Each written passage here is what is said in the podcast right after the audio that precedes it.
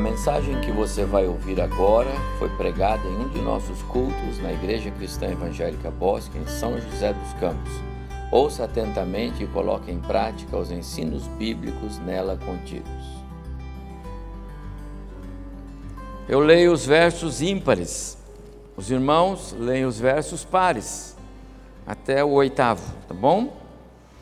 130, um dos cânticos de romagem, cânticos dos degraus, cântico das subidas, tá bom? Que o povo cantava. Das profundezas clamo a ti, Senhor.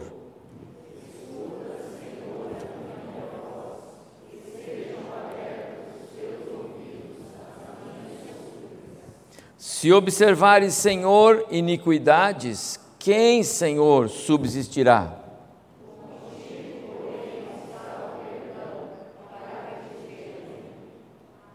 Aguardo o Senhor, a minha alma o aguarda, eu espero na Sua palavra.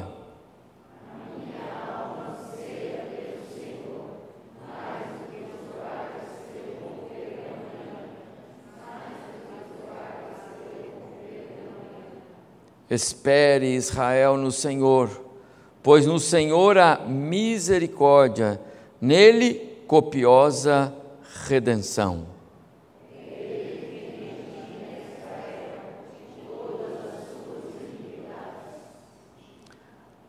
A minha alma anseia pelo Senhor, os irmãos ler verso 6. Mais do que os guardas pelo romper da manhã.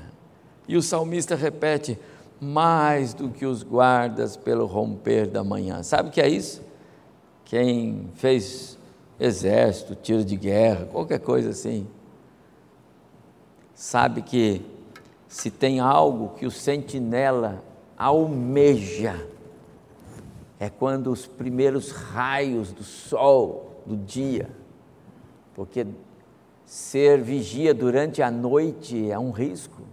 Não enxerga, não sabe se o inimigo está perto, se está longe, mas quando começa a clarear, a alegria, sai a ansiedade, sai a expectativa, sai o medo. O salmista escreve: A minha alma espera pelo Senhor mais do que os guardas, muito mais. Se eles esperam muito, eu espero muito mais.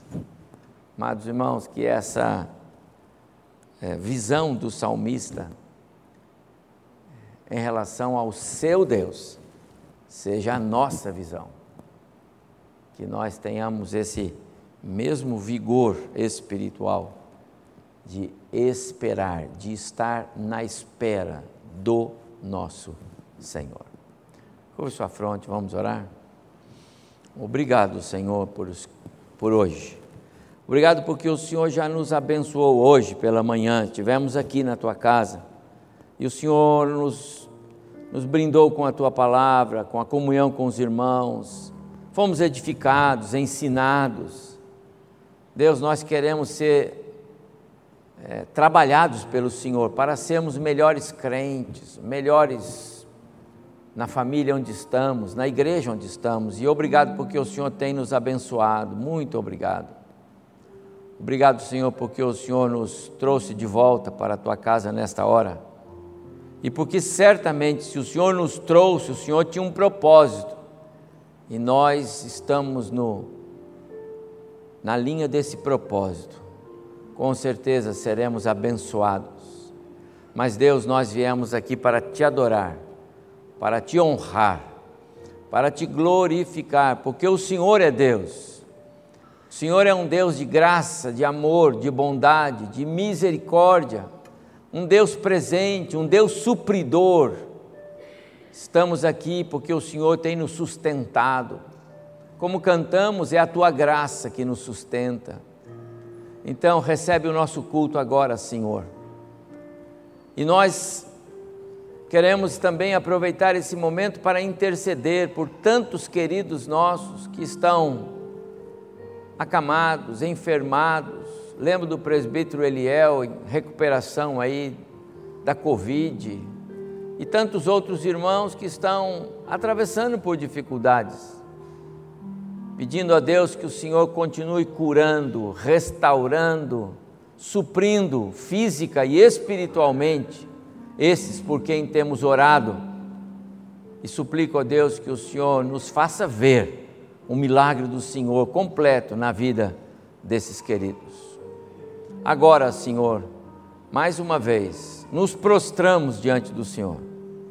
Queremos ouvir a tua voz, queremos entender o teu recado, queremos sair daqui diferentes de como entramos, alimentados pela tua palavra e desafiados por ela a sermos melhores, melhores crentes, melhores esposos, esposas, filhos, servos do Senhor melhor igreja de Jesus neste lugar.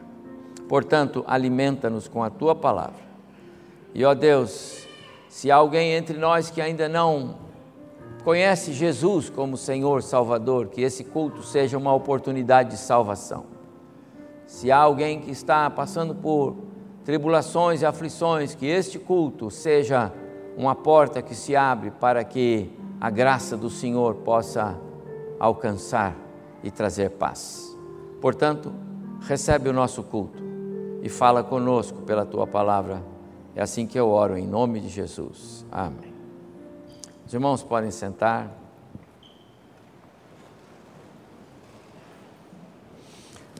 Antes de seguirmos, hoje é segundo domingo e daqui a pouco nós temos um momento de dedicação é, de dízimos ofertas e missões. Já tivemos pela manhã, mas é nosso princípio repetir à noite. Daqui a pouco faremos. Mas antes, quero só é, a, a fazer algumas informações para os irmãos.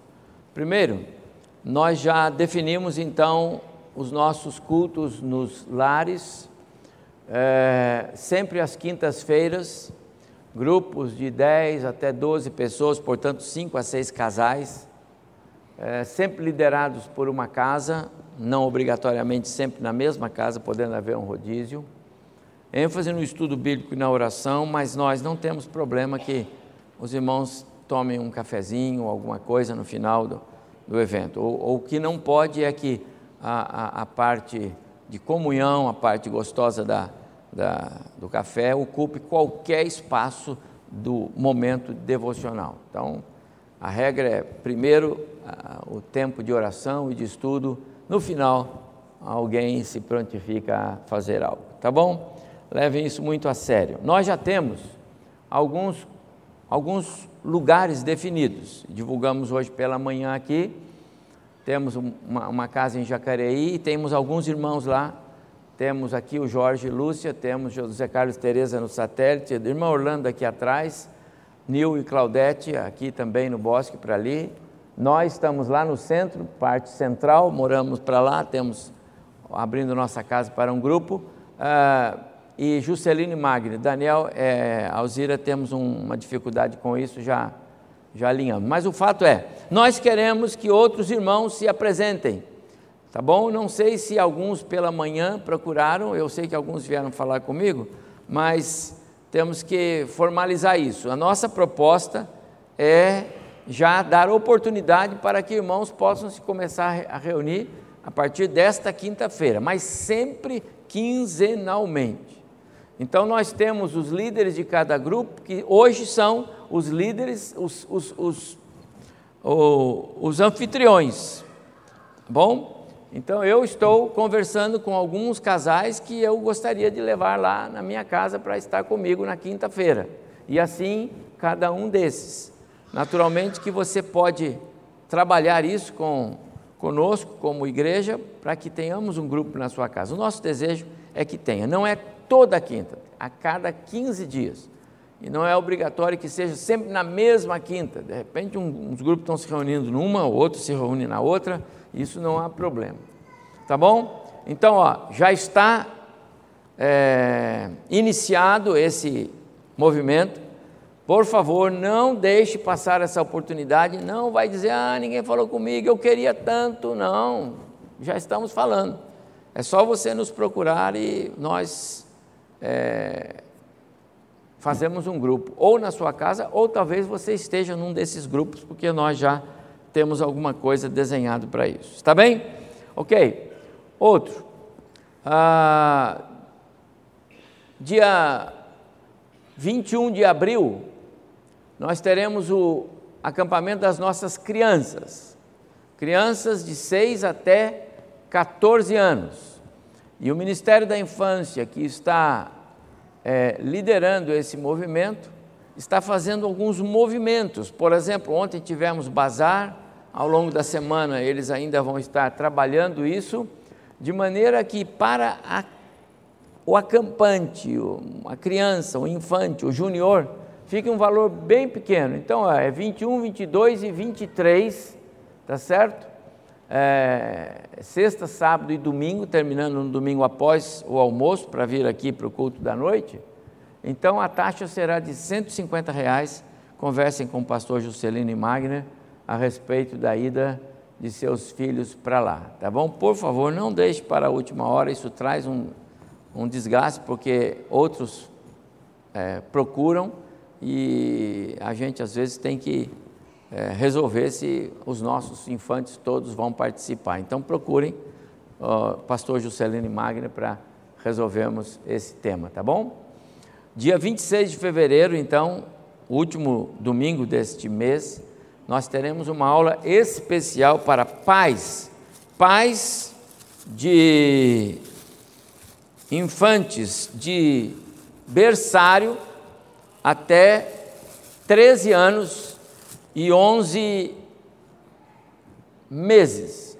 Então eu queria perguntar o seguinte: onde é que estão os pais que têm filhos entre berçário até 13 anos e 11 meses. Silas, vem aqui, por favor. Vem, é, quem mais pode vir? As irmãs do ministério querem? Vem, Sibeli, vem. É, distribui aí, toma. Pega aí, aí Diane, ajuda. Entra em casa. Fique em pé. Pais de crianças entre 6, não, entre berçário até 13, a 13 anos e 11 meses. Se você tem filhos com essa idade, fique em pé. Fique em pé. Se não ficar em pé, acena com a mão. Eu estou aqui. Eu tenho filho de 13 anos e 11 meses. É isto? Ok, pode deixar é, com o Eduardo lá atrás, pode deixar lá, se algum pai ainda depois. Fica aí. Tá bom? Então, olha só.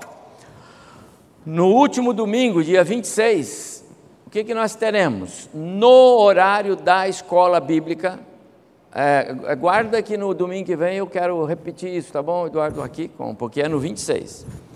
No horário da escola bíblica, no horário de é, 10 às, às 11, nós teremos uma classe especial aqui no salão, voltada para você que recebeu esse convite, tá bom? Isso é um lembrete.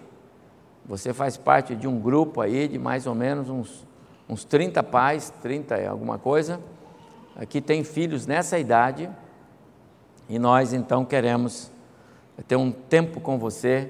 O Conselho de Educação Teológica do Ministério da Infância tem um projeto muito especial para é, apresentar a você e nós precisamos do seu apoio. Falei hoje pela manhã sobre isso. Como é importante que você, papai e mamãe, apoie o, o, o, a sua igreja para que nós possamos fazer o melhor para a formação é, dos seus filhos no campo da espiritualidade deles, tá bom? Como eu disse, crianças de quatro anos em diante, especialmente, elas já têm noção clara do plano da salvação, já tem condições de ter, mas ela precisa ter um preparo antes. Nós trabalhamos com isso também nos nossos berçários, ok? E um último aviso só: no final deste mês, na última sexta-feira deste mês, eu acho que vai ser dia 24, não se esqueçam, nós teremos a nossa primeira reunião de homens e mulheres aqui na nossa igreja. Nós temos dois ministérios muito preciosos, muito preciosos, que é o Ministério de Homens e o Ministério de Mulheres, que neste ano que passou, né, é, aliás, até o ano que passou, mulheres tinham suas reuniões na última sexta-feira do mês, à tarde, às três horas, e os homens à noite. E isso gerava um, um pouco de dificuldade para que muitas vezes pudessem vir, não é? Duas vezes, vem um, vem um outro. Então agora as reuniões serão em tempo mesmo, sete e meia, nós nos reunimos, fazemos as nossas reuniões devocionais, homens e mulheres, e no final tomamos juntos um café é, para sermos é, cada vez mais um grupo coeso, comemorando assim os nossos encontros. Faremos isso uma vez por mês, tá bom? Sexta-feira, última do mês, nós teremos o nosso encontro aqui, ok? Hoje, então, segundo domingo do mês, nós queremos ter um tempo para dar a você que não teve no culto da manhã oportunidade de cultuar a Deus com os seus dízimos e ofertas. Então, uh, aliás, por falar nisso, deixe-me repetir. O primeiro domingo de março, uh, a missionária Malu, que trabalha lá no Camboja, Tailândia, aquela moça fantástica de pouco mais de um metro e meio de altura, mas que tem um vigor, uma pujança, um calor espiritual. Ela vive um evangelho vivo, mais do que nós. Malu tem muita coisa para contar para nós e ela vai estar conosco no primeiro domingo de março, tá bom?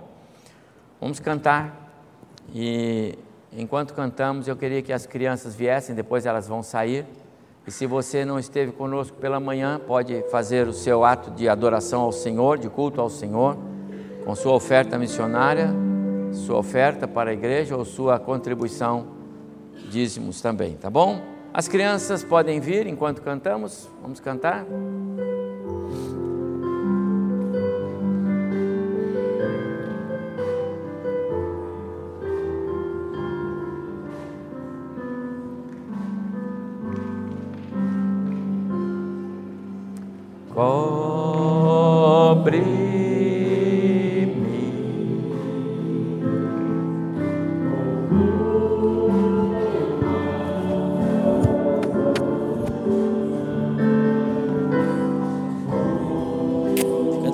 Dela aqui, ó. Ali, ó, o povo ver vocês.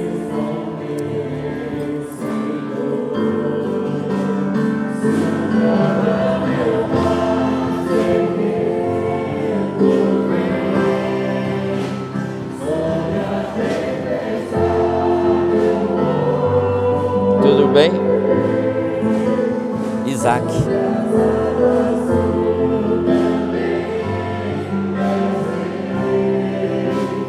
não atrás do pastor, senão os outros não vê você.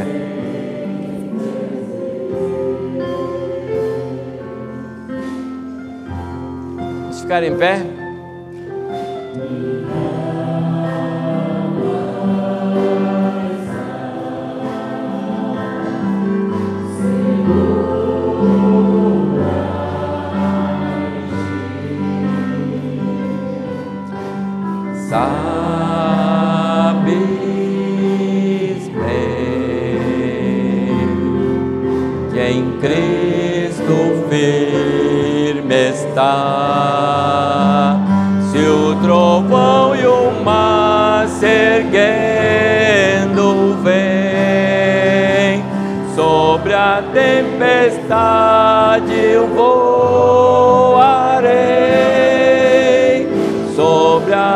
águas tu também és rei, descansarei.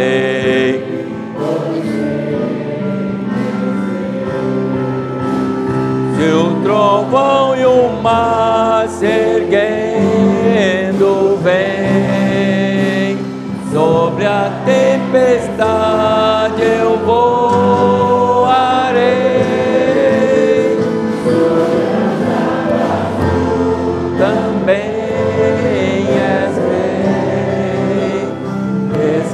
Descansarei, pois tu que és Deus.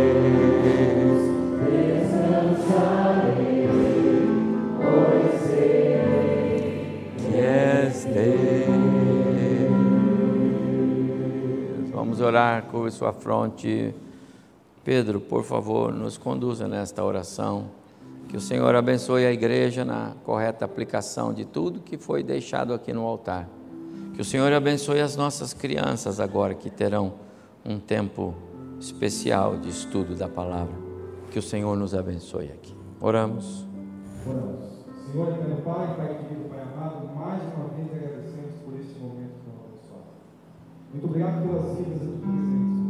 Muito obrigado, obrigado por esses valores que foram colocados dentro deste copo, para que sejam utilizados da melhor maneira pela mesa administrativa desta casa, para o Esteja abençoando cada criança aqui presente, cada família, nos dando sabedoria, saúde, com muita proteção. Amém. Esteja conosco esta noite, meu Pai, com os nossos corações abertos, para estarmos recebendo a palavra do Senhor através do seu servo. Amém. Muito obrigado por tudo, meu Pai Todo-Poderoso. É isso que eu lhe peço e lhe agradeço em nome de Jesus. Amém. Amém. Não há coisa mais preciosa para a igreja do que ver a, essa geração aqui, não é? Essa geração é a, é a nossa preciosidade. Isaac, aqui ó, agora eu já sei quem é o Isaac, não é Gregory? Eu já sei, porque agora, tantos domingos eu estou falando com eles. Que Deus abençoe. Os irmãos podem sentar, as crianças podem sair então para o seu culto. O que, que tem na mochila aqui? Ó?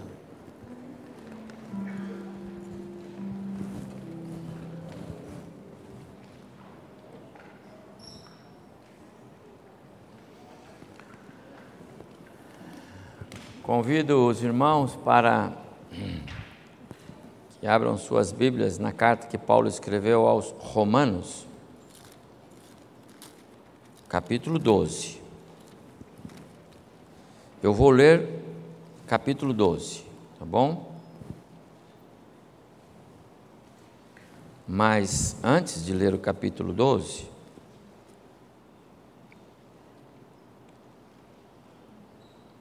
eu preciso apenas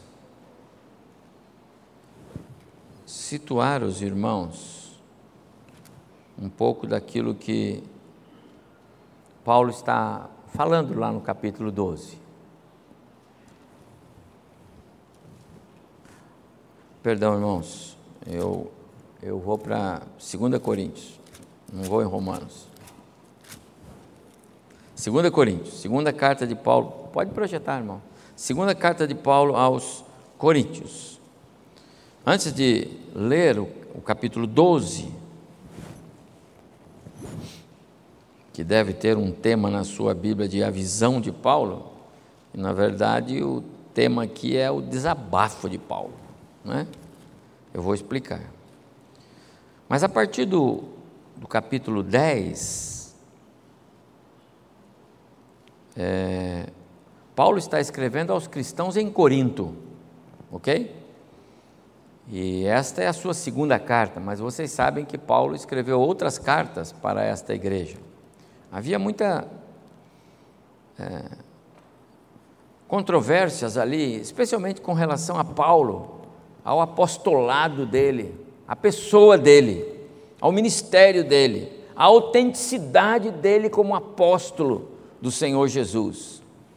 A partir do capítulo 10, ele começa a dizer àqueles irmãos, nesta carta que ele, que ele escreve, que é, ele continuaria escrevendo com mansidão e, e tentando combater os falsos mestres, os falsos ensinadores, os falsos apóstolos que lá se apresentavam, mas que ele precisava que eles entendessem que ele era o apóstolo de Jesus, ainda que não tenha ele andado com Jesus, ele foi comissionado diretamente por Jesus. Paulo está fazendo uma defesa que começa aqui nesse capítulo. Eu mesmo, 10, eu mesmo vos rogo pela mansidão e benignidade de Cristo, eu que na verdade, quando presente entre vós, sou humilde, mas quando ausente, ousado, eles diziam isso.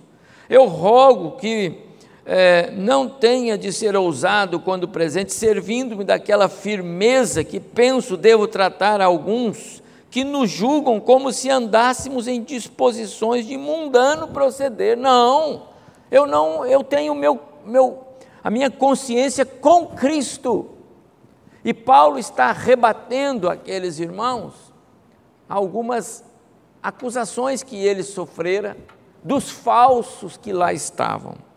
Quando chega no capítulo 11, ele diz assim: Quisera eu me suportasseis um pouco mais na minha loucura, suportai-me, pois, porque zelo por vós com zelo de Deus, visto que vos tenho preparado para vos apresentar como virgem pura, uma igreja pura, a um só esposo que é Cristo, e ele vai falando sobre isso aqui. É, verso 16 do capítulo 11: Outra vez digo: ninguém me considere insensato, todavia, se o, per, o pensais, recebei-me como insensato, para que também me glorie um pouco. Eu não tenho problema do que as pessoas dizem aí, eles são falsos, mas o evangelho que eu apresento, ele é o evangelho puro que recebi do Senhor e o que estava acontecendo na igreja de Corinto, e vocês sabem, né? Por isso que a expressão, é, não os que torcem para o time, mas a expressão, é, os que são é, como os de Corinto na Bíblia, são os perversos, perdidos, por causa do contexto em que aquela igreja vivia. Muito bem, quando chega no, no, no, no desenrolar desse capítulo 11, ele vai falar do, de tudo que ele sofreu, Aí a partir do verso 28, 24, perdão, ele fala dos, das perseguições, dos açoites, do, do, dos problemas, das tribulações. E ele vai falando, falando, falando, falando. E ele vai dizendo o seguinte: essas coisas todas eu passei e passo por amor do Evangelho. Mas eu sou apóstolo do Senhor eu sou aquele que o Senhor comissionou para cuidar de vocês, e eu me alegro, porque vocês são igreja, porque eu preguei o Evangelho verdadeiro e puro para vocês. Agora vai chegar o capítulo 12 que todos vocês conhecem. Ele diz assim: Mas já que vocês estão tendo tanta dificuldade de é, é, compreender-me pelos falsos profetas que estão no meio de vocês, falando contra mim, eu vou dizer algo para vocês que eu tenho mil razões para me ensoberbecer. Eu tenho mil razões para achar que eu sou o tal. Querem ver? Eu vou dizer uma coisa que aconteceu comigo. E aí ele escreve o capítulo 12. Atentem. Se é necessário me gloriar, se é necessário que me glorie, talvez na sua tradução, ainda que não convém, não convém, né? O servo do Senhor se exaltar ou se mostrar que ele é o tal. Passarei as visões e revelações do Senhor. vou mostrar para vocês algumas coisas que eu tive. Vocês vão ver quem sou eu. Conheço um homem, o homem é ele, em Cristo, que há 14 anos foi arrebatado até o terceiro céu. Se no corpo ou fora do corpo, não sei, Deus que sabe. E sei que o tal homem, se no corpo ou fora do corpo, não sei, Deus sabe, foi arrebatado ao paraíso. Então ele foi ao céu, foi ao paraíso, o lugar onde Deus está, e ouviu palavras inefáveis, palavras que não são próprias do homem sequer dizer, as quais não é lícito ao homem referir de tal coisa me, me gloriarei, não porém de mim mesmo, salvo nas minhas fraquezas. Quando eu estou enfraquecido, aí eu me glorio disso, eu acho que eu sou tal. Pois se eu vier a gloriar-me, não serei nécio, porque ele experimentou de verdade. Porque direi a verdade, mas abstenho-me, para que ninguém se preocupe comigo mais do que em mim vê ou em, de mim ouve. E para que não me ensoberbecesse, para que eu não ficasse orgulhoso demais com a grandeza das revelações, foi-me posto um espinho na carne, mensageiro de Satanás, para me esbofetear, a fim de que não me exalte. Por causa disso, três vezes pedi ao Senhor que o afastasse de mim. E ele me disse: A minha graça te basta, porque o poder se aperfeiçoa na fraqueza. De boa vontade, pois mais me gloriarei nas fraquezas. Ele está dizendo, ele, ele se gloria, aí sim, fica alegre quando ele está apanhando. Para que sobre mim repouse o poder de Cristo.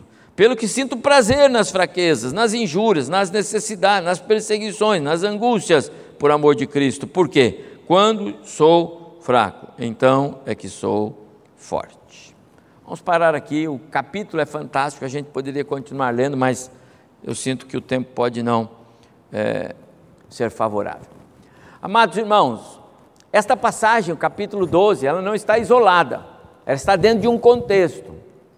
Paulo contando aquela igreja, igreja em Corinto, na sua segunda carta, capítulo 12, ele está contando aquela igreja ah, algo que aconteceu com ele, é, como ele mesmo diz, há 14 anos. Então, a primeira é, é, grande é, lição aqui é que esse homem, ele é um homem fiel com Deus, porque ele está escrevendo uma carta para uma igreja, ele ainda é um missionário em ação, é um pastor de coração, mas há 14 anos ele leva alguma espinhada naquele corpo, ou na sua alma, ou na sua mente, em algum lugar, alguma coisa acontece com ele há 14 anos. Não é que há 14 anos ele teve a visão e o espinho apareceu ontem. Ele diz que há 14 anos o Senhor pôs um espinho nele, para que ele não fale dessas grandezas que ele viu. Mas ele continua sendo um servo fiel. Há duas passagens na, na história de Paulo que podem estar ligadas a esta experiência. Uma delas em Atos 9, que é quando ele vai para Damasco para prender cristãos e tem aquela visão, aquela luz muito forte que brilha sobre ele, e aquela luz é Cristo. Aquela luz não é o sol, porque ele disse que era mais forte que o sol. Então aquela luz é Cristo. A própria o próprio brilho da glória de Deus na pessoa de Cristo brilhou sobre ele no caminho de Damasco de forma que ele caiu. Ficou três dias com escamas nos olhos. Alguns gostam de pensar que foi nesse dia que Paulo teve essa visão, que foi levado até o terceiro céu se no corpo, fora do corpo, quer dizer, se ele foi trasladado para lá, ou se aquilo foi uma visão espiritual, ele não sabe, mas ele sabe que ele teve. Aquilo foi claro, muito claro. Ele se lembra com detalhes quando ele está escrevendo tudo que ele está escrevendo aqui. Uma outra referência, que também é possível, é Atos capítulo 14, quando Paulo está em Listra e ele é apedrejado de maneira tão cruel e tão violenta que ele é dado como morto e arrastado para fora da cidade. É?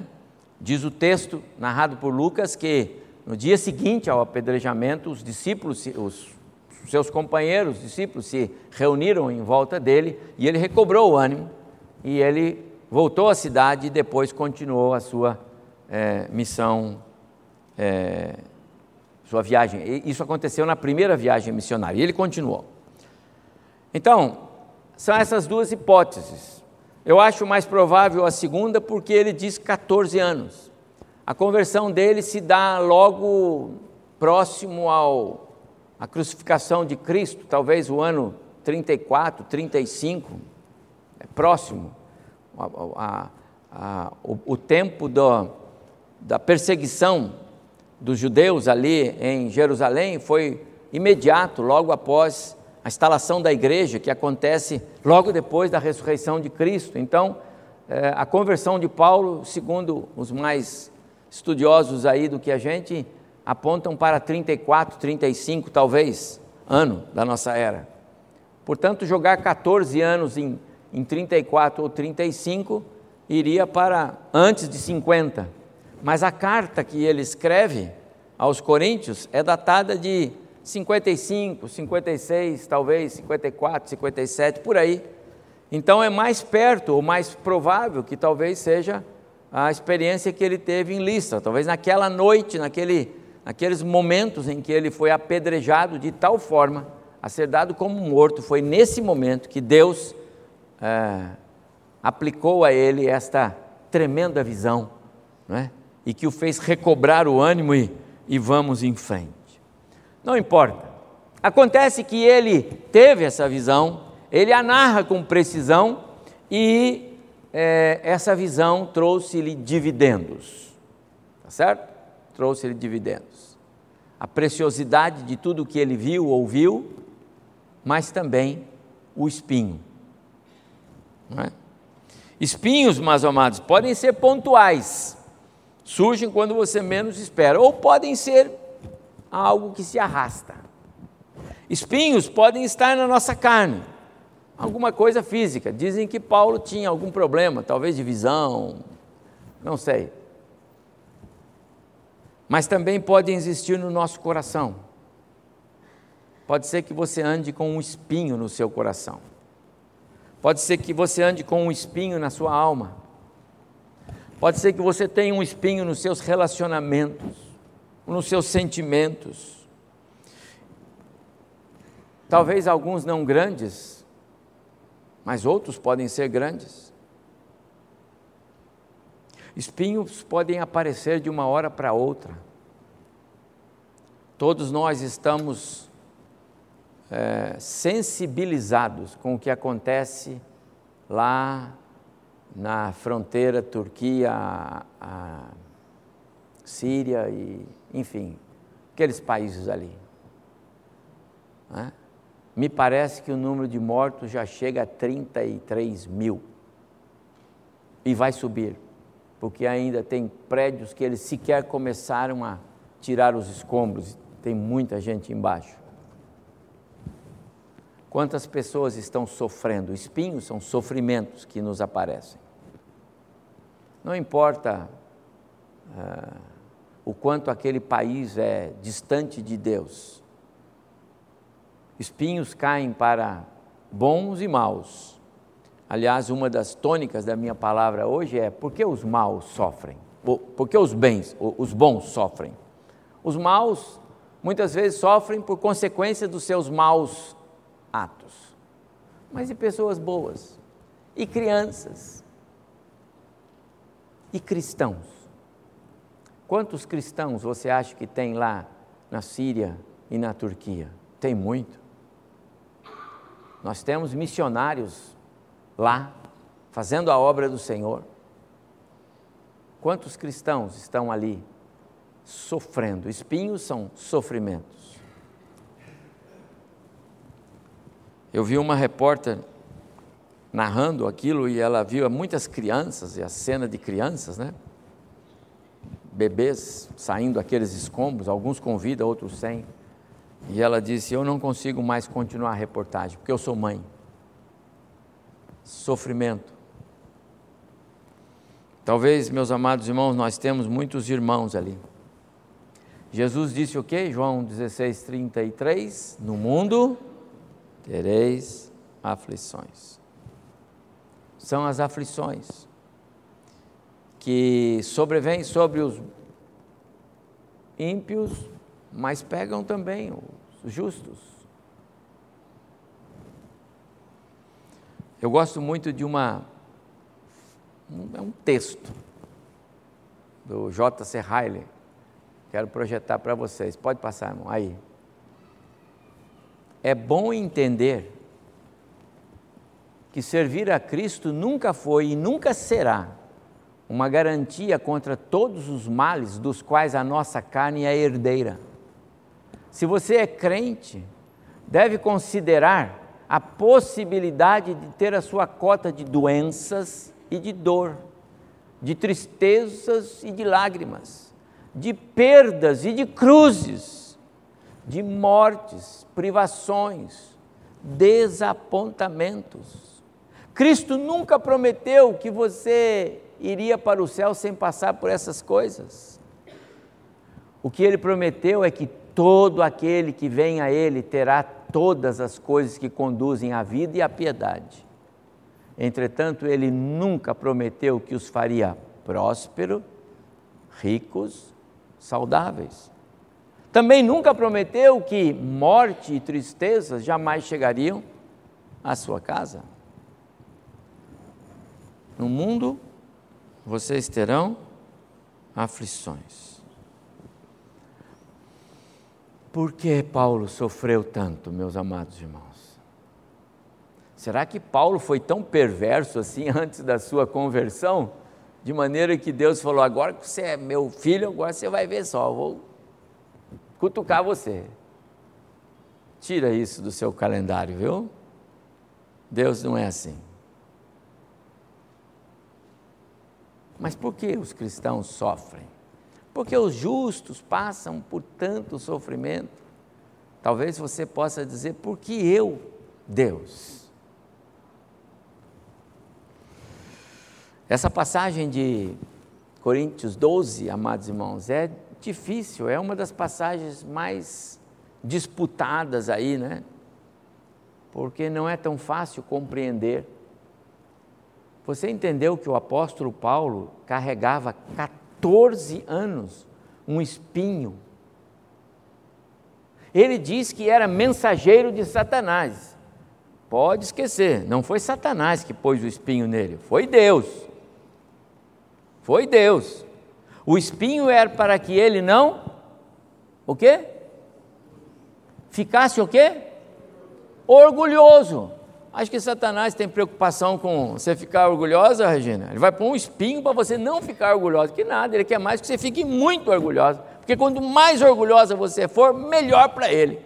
Mais inimigos você vai ter, mais encrenca na sua casa, na sua, entendeu? Então, Satanás não está preocupado com o orgulho de Paulo. Mas Paulo trata, e claramente, como se eh, Satanás fosse o o que traz a mensagem, porque aquilo era para tentar destruí-lo, mas ele entende que aquilo tem a mão do seu Deus. E foi por isso que ele foi ao Senhor. E as várias traduções que vocês têm sobre esse texto na Bíblia, da Bíblia, apontam para algumas construções de frases diferentes. Em três ocasiões diferentes eu orei ao Senhor. Três vezes, então muitas vezes, três vezes. Com certa constância, ele vinha orando lá desde os 14 anos atrás, para que o Senhor tirasse isso dele. Meu Deus, para que esse espinho? Eu não vou falar tanto assim do céu, por favor. E a resposta que ele ouviu de Deus foi: A minha graça te basta. Você tem algo que outros não têm. Então você não tem o direito de reclamar, fique com o espinho. E ele diz que ele ficou reclamando. Não! Ele diz que então ele aprendeu a conviver com a sua dor, porque quanto ele mais sente a dor e sente a fraqueza por causa da dor, mais o poder de Deus se aperfeiçoa na vida dele. Pelo que ele sente prazer. E aí é difícil entender isso. Como é que eu vou explicar isso para o irmão? Como é que eu vou tentar explicar que você tem que sentir prazer se você tiver dor, problema, aflição, briga em casa, quando o marido estiver bravo, bater, você sente prazer, irmão? Não, não pode, pastor, está errado aqui. Eu disse, o texto não é fácil, mas o que Paulo está dizendo é que as fraquezas, aquilo que torna ele mais reduzido, é aquilo que traz maior poder do Evangelho na vida dele. Por quê? Porque aquilo que ele está passando manifesta o tamanho do poder do Deus dele na vida dele, porque ele continua em pé. Você está em pé, irmão. Você está aqui hoje no nosso culto e você continua aqui, apesar dos pesares que você enfrenta. Então, Senhor, obrigado, porque o Senhor está comigo. Porque se Deus não estivesse com você, você não estaria mais aqui. Se Deus não fosse o seu Deus, você já tinha ido embora. O desespero nos faz mudar rumos. As tristezas, as tragédias nos faz, sabe, sair do lugar. A gente vai procurar outra coisa a gente se perde pelo caminho, a gente entra por becos, a gente sai pelas florestas afora, a gente se perde, porque nós não sabemos o que fazer. Se você está aqui, você está igual Paulo. Pode ser que haja lutas, mas você reconhece que Deus é o seu Deus. Tiago, quando falou sobre isso, lá no capítulo 1 da sua carta, meus irmãos, Sintam-se felizes quando passarem por todo tipo de aflição. É interessante. Viu? Pastor, eu preciso compartilhar com o senhor minha vida, pastor. Estou passando por um problema. Eu falei, irmão, vamos ler Tiago 1, 2 e vamos nos alegrar. Que bom que você está passando por isso. Não, pastor, eu não volto mais aqui. Não é? Paulo diz: todas as coisas cooperam para o bem dos que amam. Então, amado irmão, isso também vai cooperar. Amados irmãos, eu disse que não são fáceis muitas vezes, porque as coisas loucas deste mundo, ou para este mundo, elas são a sabedoria de Deus. Quando o autor bíblico diz que melhor é estar na casa onde há luto do que na casa onde há banquete e festa. Isso não é possível. Quem que gosta de onde há luto? Ó, tem um, tem um velório ali, tem uma festa lá. Eu falei, não, vou no velório, mil vezes, que é isso. Uma ocasião morreu um parente do saudoso presbítero Robson, eu nunca me esqueço na hora de dar carona para o pessoal para vir para o cemitério, um, um, senhor lá, eu posso ir, eu, eu posso ir com o senhor, pastor? Claro, você vai comigo. Aí fomos, levamos, junto com mais um grupo. Aí quando estava lá, eu, o grupo que estava comigo, que era parente, disse assim, olha, nós vamos ficar, viu, pastor? Nós vamos com não sei quem, era dois ou três, e ele era o quarto ou quinto do carro, não sei. E aí eu vi o homem lá, e eu disse para ele, o senhor vai ficar com os parentes? Aí ele falou, não, eu não sou parente. Falei, o senhor não é parente? Pessoal, não. O senhor não é parente do, da outra família? Não, não sou. O senhor conhecia o falecido? Não. Falei, o que, é que o senhor vai fazer aqui? Ele falou, eu gosto de vir em velório, eu gosto de vir em sepultamento. Eu falei, meu Deus do céu, onde é que você está com a cabeça, rapaz? E agora o que eu faço com você? O senhor me leva até o rotatório do CTA ali, aí eu pego um ônibus. Eu falei, tá bom. Quando chega na rotatório do CTA, ele fala, o senhor tem passagem, dinheiro para pegar passagem? para eu pagar passagem de ônibus? O senhor não acredita. Gostava de ir em velório e não tinha dinheiro para pagar passagem de ônibus. Parece que é amigo seu, Arnaldo. Amados irmãos, é, a Bíblia diz que o melhor é aí onde tem luto. Por quê? Porque lá fala das coisas do céu, fala da vida eterna. Onde é festa, só fala de festa, oba-oba. A, a, Bíblia é sábia. Então, se o, se o autor bíblico está dizendo que você tem que sentir prazer alegria mesmo nas aflições, então sorri. Agora, preste atenção. Olha por que, que você está passando por aflição. É igual Paulo? É porque é crente? É perseguição ao Evangelho? É porque você teve a visão do céu? É porque você viu coisas que não é lícito o homem? É isso? Ou você está passando aflições porque você transgrediu alguma lei de Deus? podemos e devemos pensar no sofrimento como espinhos, sim, mas algumas vezes esses espinhos serão como agulha do acupuntor, acupuntor. Conhece? Alguém aqui já se tratou com esse agulhada da acupuntura? Né? Eu acho que uma vez eu fiz isso. Você vai lá com dor para todo lado e ele mais um pouquinho, pá, outra agulha, outra agulha, né? Só agulha, só agulha, só agulha, só agulhada. Mas ao final, aquelas agulhas são para o seu alívio. Às vezes, meus amados, os espinhos que Deus permite, ou que Ele coloca, Ele coloca sim. Deus põe-nos à prova muitas vezes e Ele coloca sim.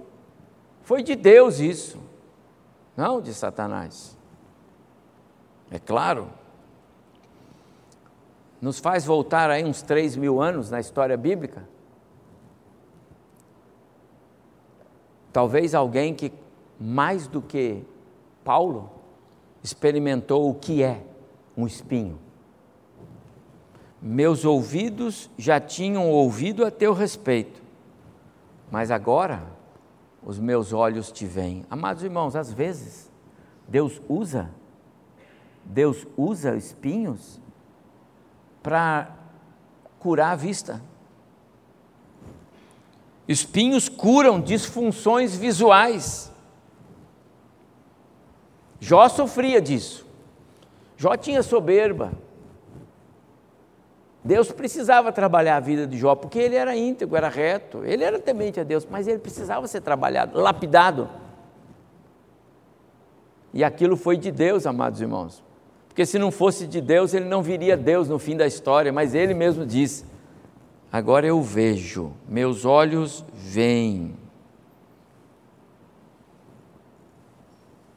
Por que Deus permitiu que Jó sofresse tanto? Por que Deus permitiu que Paulo sofresse tanto? Por que pessoas boas sofrem? Como é que a gente lida com isso?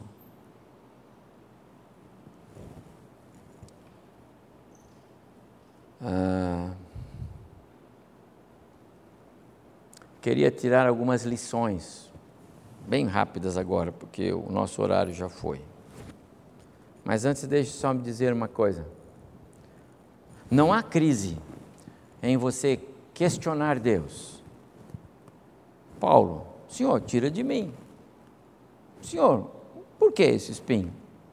Não foram três orações rápidas e espontâneas, daquela do tipo de Daniel, e agora, Senhor, me ajuda para que eu diga para o rei a palavra. Não, não, não, não. E perdão, de Neemias, né? Não, não, não, não, não, claro que não. Ele teve tempos de oração com Deus, questionando Deus. O próprio Abraão questionou muito Deus: o Senhor vai destruir a cidade? Por que, Senhor? Não há problema em questionar Deus. Não há problema em lutar com Deus em oração. Não há problema em entrar na presença de Deus e Deus dar-me compreensão do que o Senhor está fazendo. Não há problema. O problema, a crise, vem quando nós nos afastamos de Deus. A crise vem quando nós achamos que nós já sabemos tudo de Deus e agora Deus é que não sabe a nossa história. Nós já sabemos tudo o que devemos fazer e, aliás, nós vamos continuar fazendo. Nós estamos nos afastando de Deus. Aí a crise. Aí nós entramos em colapso. O que os espinhos nos ensinam então? Se afastar de Deus? Nunca. Mas uma primeira lição que eu tiro é que os espinhos nos ensinam a viver a vida de Cristo, mesmo num mundo caído. Não tem problema. Amados irmãos, é, Paulo diz no capítulo 12 que nós lemos, ele diz assim: aqui nem é lícito, nem mesmo é permitido fazer menção das coisas do céu. Ele está falando da terra. Ele está dizendo que o que Deus disse para ele é que você vive num mundo tão caótico, Paulo. As pessoas estão tão impregnadas no pecado desse mundo que você não pode sequer mencionar as coisas que você viu e ouviu aqui nesse mundo. Esse mundo é mau. João diz: jaz no maligno. Mas por outro lado, o texto nos ensina que nós precisamos aprender que os espinhos as aflições, elas nos permitem compreender que viver a vida de Cristo, mesmo nesse mundo caído, é a melhor coisa que nós podemos fazer. Qual tipo de vida Jesus veio trazer para você? A vida eterna. Ah, claro. Só? E enquanto espera a vida eterna, você vive a vida miserável do mundo, sofrendo. Não. Eu vim para que tenham vida e a tenham em abundância. Ninguém precisa gostar de viver sofrendo. O sofrimento, ele pode ser benéfico, mas nós temos de viver a vida abundante que Cristo nos trouxe. Agrada-te do Senhor, diz o salmista no 37, e Ele satisfará os desejos do teu coração. Entrega o teu caminho a Ele, confia nele, e o mais Ele fará. Ele fará prosperar o teu caminho. Josué, nunca cesse de falar desse livro da lei, porque ele vai te fazer prosperar. Você será bem sucedido, não sofrer. Poderão vir lutas e angústias, mas você será bem sucedido. Amados irmãos, nós aprendemos com esse texto de Paulo, porque o autor do texto, perdão, o escritor do texto é ele, e o que sofre é ele, ele é o homem que foi levado ao céu, se no corpo fora do corpo, não sei. Mas ele diz com, com toda a convicção: eu aprendi a viver apesar das minhas aflições. Sofrimento é parte da imperfeição do mundo. O pecado desordenou a ordem das coisas que Deus fez. Sofrimento tem a ver com a natureza pecaminosa. Paulo fala aqui do orgulho humano que estraga a beleza das revelações de Deus. Então não fale sobre as revelações, porque o orgulho seu, Paulo, por melhor que você seja, vai te atrapalhar. É por aí. Entendeu isso? Você não saberá se eu, Deus, disser para você, você tem minha autorização para falar das belezas que você viu na primeiro, primeira preleção dele, ele começará já a subir em degraus. Deus, se você não quer, vai fazer mal para você. O mundo caído, ele não é digno das revelações tremendas que você teve. Sofrimento, meus amados irmãos. Porque poucas vezes nós falamos com Deus. Como é que foi esta semana? Vai tomar uma decisão? O que Jesus faria? Lembrou disso essa semana? É? Ah, que legal, irmão dizendo, lembrei sim, pastor. Que bom. Meus amados irmãos, para que você possa dizer que Deus está com você, porque Deus estava com José lá e o fez prosperar, você precisa se lembrar que você precisa saber dizer o tempo todo o que Jesus faria. Você vai tomar uma decisão? O que Jesus faria? Você vai escolher um caminho? O que Jesus faria? Você vai responder a alguém? O que Jesus responderia?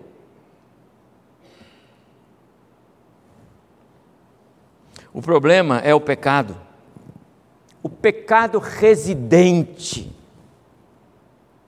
Lembro aqui do saudoso reverendo Elben César, que tinha um livreto precioso que ele tratava sobre o pecado residente. Esse pecado não não sai. É salvo, é nova criatura, é servo de Deus, está servindo, mas tem um pecado residente que não sai de dentro. Paulo aqui mesmo, apesar, na, melhor, na carta aos Romanos, ele vai dizer assim: Quem me livra do corpo desta morte? Esse corpo morto, desventurado, infeliz homem que sou. As coisas que eu quero fazer boas eu não faço, as não boas eu faço. E ele segue por esse caminho. Pecado residente que não nos deixa. Nós somos salvos estamos livres da condenação do pecado, já não pesa mais sobre o nosso ombro. Você é nova criatura em Cristo, você não tem problema mais com o peso do pecado, a condenação do pecado. Mas você ainda é assediado por ele, é tentado por ele, carrega ainda dentro de você. Só, tiver, é, só será liberto disso no dia em que Cristo nos levar para a presença dele. Por isso que a salvação é processo nesse sentido é ato na graça que, que opera Mas é processo, porque está em curso, mas está garantida por causa do Espírito. Por isso, meus amados irmãos, mesmo pessoas como Jó, com aquele tremendo currículo, não é? Não ficou livre de passar por experiências. Sofrimento é universal. Por isso, quando se trata dos filhos de Deus, espinhos têm outra função. Você precisa olhar para as aflições como a agulha do acupuntor. Deus pode estar trabalhando a sua vida para te fazer melhor. Há uma outra coisa que os espinhos nos ensinam, que é perceber que o querer de Deus sempre é o melhor, não é o seu. Você acha que sabe, mas o que Deus quer? Deus usa muitas vezes as nossas lutas para nos fazer melhores. Nas mãos de Deus, espinhos são instrumentos de lapidação. O autor de Hebreus diz que nenhuma disciplina, ou seja, nenhuma aflição, porque a disciplina não é boa, parece ser motivo de alegria no momento, mas mais tarde vai produzir frutos de justiça e de paz para quantos por ela são exortados. Aprendemos muito mais com as perdas, meus amados irmãos, do que com as vitórias. Por isso que onde tem luta é melhor. Aprendemos muito mais quando nós passamos por aflições. Você tira muito mais lições quando você perde alguma coisa do que quando você ganha. Se estivermos passando por aflições, devemos nos lembrar dos aspectos didáticos. Deus quer falar conosco. Se foi você o causador das aflições, Deus quer te trazer para perto dele. Você é filho. Se você não foi o causador das aflições, Deus quer te fazer melhor. Porque amanhã você vai passar por algo e você vai precisar ser melhor. Então Deus está te preparando agora. É assim que Deus trabalha. É assim que Deus faz. Mas ainda, e eu estou caminhando para o final, os espinhos nos ensinam a orar. O sofrimento. Eu não conheço pessoas que, quando estão em aflição, não oram. Eu não conheço. Aliás, eu conheço pessoas que, quando tem aflição ou dele ou dos outros, esparrama, temos que orar. E é isso mesmo. Que bom. Por quê? Porque os espinhos, as aflições nos ajudam a lembrar que temos uma ferramenta tremenda à nossa disposição que se chama oração. E às vezes nós esquecemos de orar. Às vezes nós deixamos o ministério da oração de lado. Então vêm as, as aflições, e na verdade Deus só está dizendo: Eu só queria trazer você mais perto. Paulo, é claro que Paulo era um homem de oração, eu não tenho dúvida disso. Mas ele passou por aquilo para nos ensinar. E no, no, verso 8 do capítulo 12 que lemos, ele diz: Por causa disso, por causa do espinho, três vezes, três momentos, três ocasiões, por três situações diferentes, eu me prostrei diante do Senhor. Está lembrado do Salmo 130 que nós lemos no início do culto. Olha lá o verso 1 e 2 do Salmo 130. Opa, volta lá, irmão. Das profundezas clamo a ti, Senhor. Ouve, Senhor, a minha voz. Estejam atentos os teus ouvidos às minhas súplicas. O salmista não para por aí, não. Eu é que parei ali. Mas o salmista vai mais um pouco. Querem ver?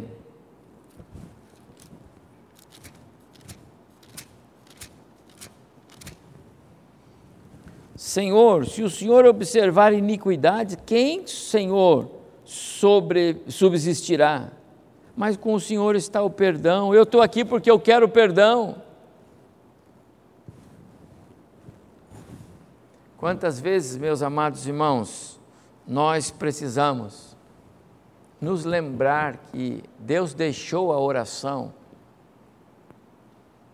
e ela é a mais poderosa de todas as ferramentas que o crente pode usar, e só o crente pode usar. Porque você ora em nome de Jesus. E para você orar em nome de Jesus, alguém tem que dizer: Jesus, eu tenho crédito aí com o Senhor? Como que alguém que não tem crédito com Jesus vai orar? Como que alguém que não foi salvo pela graça de Cristo vai orar em nome de Jesus, amém? Deus pega lá e fala: não está batendo, você não trouxe o crédito dele. Então é você, a igreja, é são salvos. Essa é a ideia. Nós temos a chancela de Deus para orar em nome do Filho dele, e ele nos ouve. E ele nos ouve. Não porque nós merecemos ser ouvidos, ele nos ouve porque nós estamos falando em nome do Filho. E em nome do Filho, ele nos ouve. Se pedirdes alguma coisa em meu nome, tudo que você falar com o Pai em meu nome, ele vai fazer. Amados irmãos, como é poderosa a ferramenta da oração. Às vezes nós somos mais de ação e menos de oração, não é? E não que a gente não deva tomar ações, algumas vezes as ações são importantes, mas às vezes nós tomamos tantas ações que nós nos perdemos em não orar. Mas nós precisamos orar. A primeira coisa, a primeira ação é a oração. A primeira ação do dia é a oração de gratidão pela misericórdia que se renova, porque você abre os olhos e começa um novo dia. A primeira ação antes de fechar os olhos para dormir é a oração que agradece pelo cuidado, a misericórdia, o cuidado de Deus, que foi a graça de Deus durante o dia. Os negócios que fizemos, as coisas que fizemos. Como foi benéfico, não é? Para Jonas. Lembra? Depois de jogado no mar, o peixe, o grande peixe engoliu, babá, babá, e vai parar, blum, no barriga do, do grande peixe, no ventre do grande peixe, no meio das algas Hã? Algas passando pela testa, sei lá como é, que, como é que foi aquele negócio do Jonas na barriga do grande peixe. Outro texto difícil, mas está na Bíblia. Então Jonas passou três dias naquele ventre, entendeu, irmão? Não tem que discutir isso. Deus falou, está lá. Lá na eternidade ele vai contar para você como é que isso foi possível. Aí, o Jonas lá disse assim: Eu vou orar. Eu vou orar. Não adianta eu ficar cutucando a barriga do peixe, ou então falar, o peixe, me leva. Não, não adianta. Eu vou orar. E ele orou, e Deus ouviu a oração, não foi? Está lá na Bíblia, está aqui na Bíblia. E Jonas foi levado para a praia. Amados irmãos, às vezes, ao invés de buscar o, o, o, o autor da provisão, a gente vai atrás da provisão. Ao invés de nós irmos atrás de quem tem o poder de nos salvar, nós vamos atrás da salvação como se a gente pudesse alcançá-la. Não. Ore primeiro e confie na oração. E espere, porque Deus, através da oração, vai dar caminhos para você. É assim que funciona. Como foi benéfico Paulo orar. Pastor, mas não tirou o espinho? Claro que não. O espinho era canal de bênção. Ele entendeu na oração a preciosidade do espinho, por isso que ele diz: Eu me alegro, eu me glorio nas minhas fraquezas, no sofrimento, na dor, porque ali é que eu sou muito forte, porque o poder de Deus se aperfeiçoa em mim. Mas, irmãos, como é triste ver crentes derrubados no primeiro round. No primeiro round, nem começou a aflição, pumba, foi derrubado não é? Quantas vezes isso acontece conosco? Às vezes uma enfermidade pequena, às vezes um problema pequeno, não sei. Paulo diz: Eu me alegro. O poder de Deus, amados irmãos. Que testemunho de vida para mim, para você. E eu quero concluir. Os espinhos eles nos ensinam que vale a pena a gente esperar no Senhor. Ah, 12, 9 aqui, ó, verso 12, é, capítulo 12, verso 9. De boa vontade, pois, me gloriarei nas fraquezas, nos espinhos, para que sobre mim repouse o poder de Cristo. Amados irmãos. Então o salmista diz o verso que eu destaquei para vocês, né? Espero no Senhor, o 130, espero no Senhor com todo o meu ser, e na Sua palavra ponho a minha esperança. Espero pelo Senhor mais do que os sentinelas pela manhã. Espero pelo Senhor. Espere pelo Senhor. Tem bom ânimo, fortifique-se o teu coração. Deus não respondeu ainda? Está em curso. A notícia que você quer não veio, é porque Deus disse que não é a hora. O filho não chegou, é porque vai chegar na hora. Espera mas não briga com Deus, continua servindo, continua honrando, continua com um sorriso no rosto.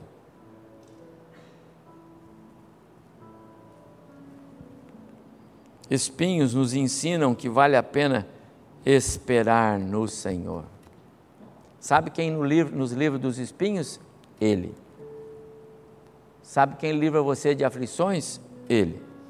Quando você diz que se livrou e foi sozinho, ela vai ter de novo aí.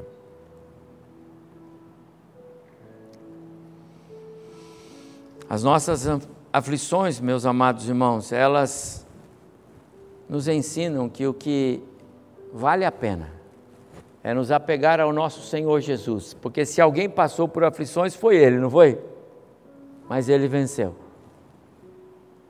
Viva a vida abundante que Ele prometeu e você vai desfrutar, ainda que as coisas não estejam bem. Ainda que a figueira não está produzindo, ainda que o supermercado não tenha, ainda, ainda que, ainda que, não tem problema. Sempre Deus vai querer o melhor para você. Você é filho. Jesus disse: se vocês que são pais sabem dar boas coisas para os seus filhos? E como sabem? Imagina se Deus, o vosso Pai Celestial, não fará melhor. As lutas que passamos são reais, mas o nosso Deus está com a mão embaixo. As aflições, elas existem, mas têm propósitos. Ore. Aproveite para orar. Muito. Chegue perto de Deus. Clame ao Senhor. Mas, sobretudo, confie na obra redentora de Cristo. Foi para nos salvar que Cristo veio, mas veio também para nos dar vida e vida abundante. Ele é seu Senhor, Jesus é real como Salvador, da sua vida? Eu quero entender, meus amados irmãos, que Deus está falando conosco hoje. É bem possível que alguns de nós estejamos passando por tribulações, aflições, esses espinhos que não saem, como atrapalham.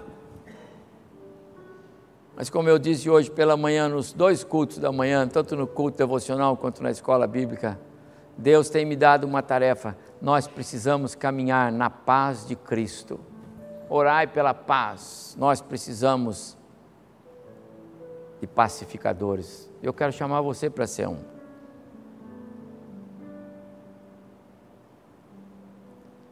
Queria que nós nos colocássemos diante de Deus em oração agora. Pense comigo.